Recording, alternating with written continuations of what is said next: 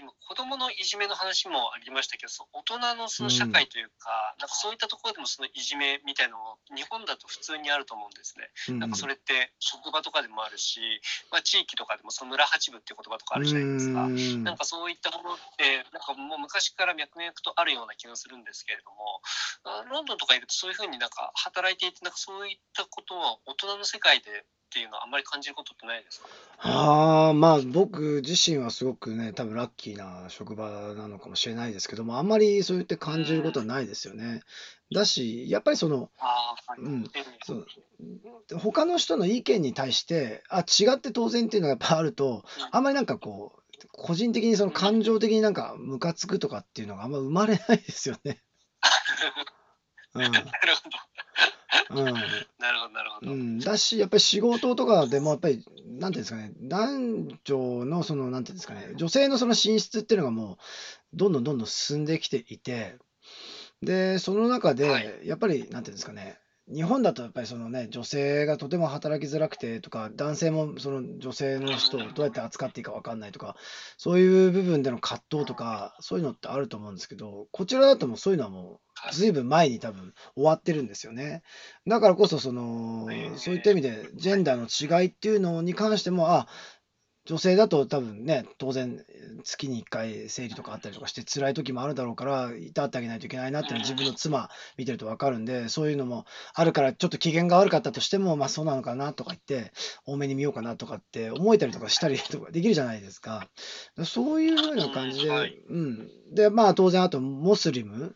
イスラム教の人とかもいるわけで、でそういう人ってお酒飲まなかったりとか、あとやっぱりお祈りとかそういうのもやってたりする人がいるわけですよね。そうするとやっぱり、まあ、いろんなその他の宗教とかそういうのっていうのはやっぱり尊重していくべきものっていうのはもう明らかに歌われてるので、そういう中でやっぱりあんまり、うん、感情的になんか、うん、なってこう、誰かを責めるとか、みんなでなんかブリするとかっていうのはすごく少ないのかなっていうのはすごい思いますよね。なるほど。まあ確かにそうですよね。なんか、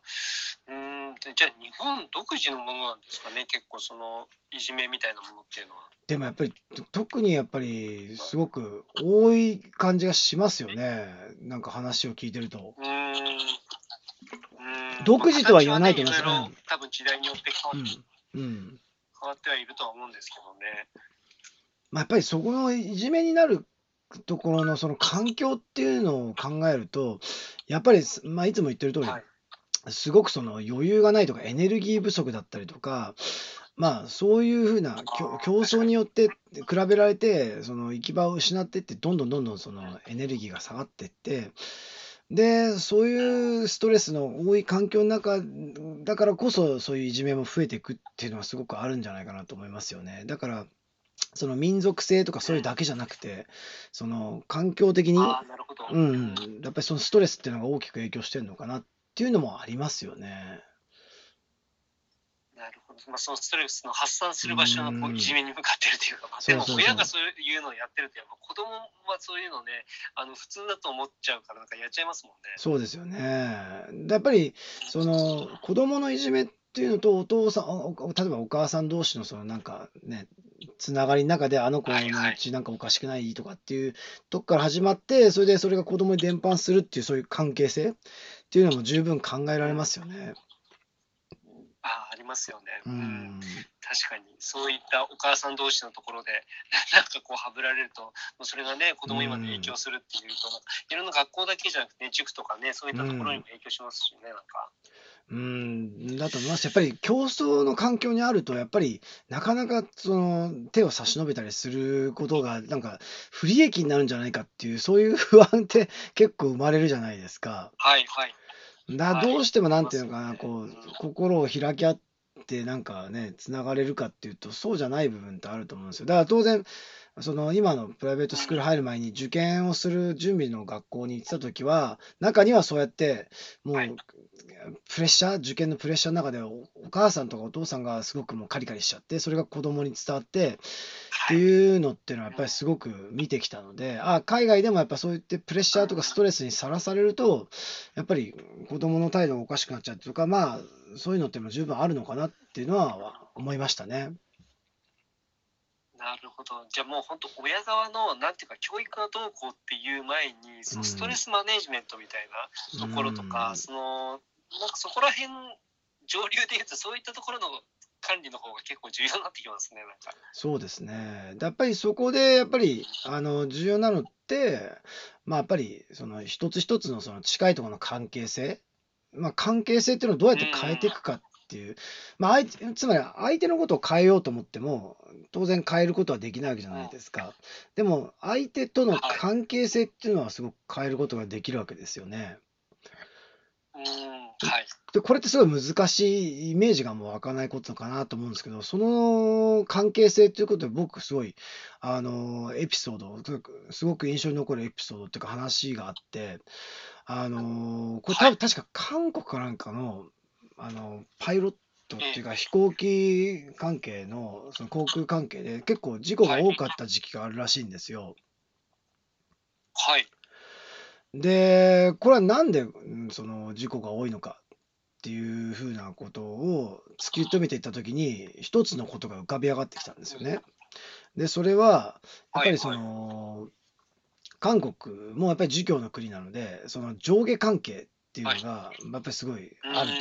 と。で、そうすると結局、その、機長と副機長っていう、まあ、コパイロット、パイロットっていうそのシステムを導入しているにもかかわらず、その、コパイロットが異常に気づいてもなかなか機長に言えないっていう、そういう、あのーことがすごくあったっていう、そういうことが分かったらしいんですよ。で、はい。で、で、ここで、じゃあ、ソルティさん、どんな解決策を、あの、提示されたと思います？